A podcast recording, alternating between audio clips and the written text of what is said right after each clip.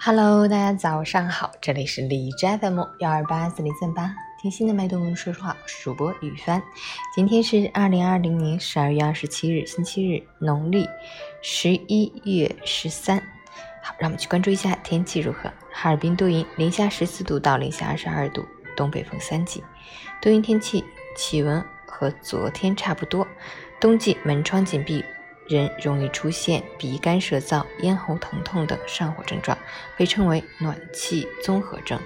日常要注意及时补水润燥，补充维生素 B 二和维生素 C 也十分必要。最好每天定时开窗通风，以每天早中晚三次各通风二十分钟为宜。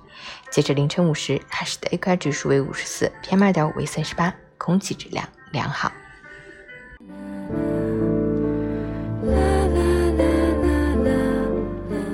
每人分享：现代人活得太累了，信息泛滥，物欲横流，基本的衣食住行被层层包装，变成了身份地位的象征。房子要大，车子要贵，吃喝铺张，穿衣奢侈，人的欲望被无限放大，家里的无用之物则越积越多。这样的生活压得每个人精疲力尽。可一个人过得好不好，幸不幸福，和拥有多少物品无关。如果你要享受清欢，唯一的方法是守住自己小小的天地，洗涤自己的心灵，放下执念，不浮不躁，不慌不忙，以清净心看世界，以欢喜心过生活，以平常心生情味，以柔软心除关爱，淡定从容地过好每一天。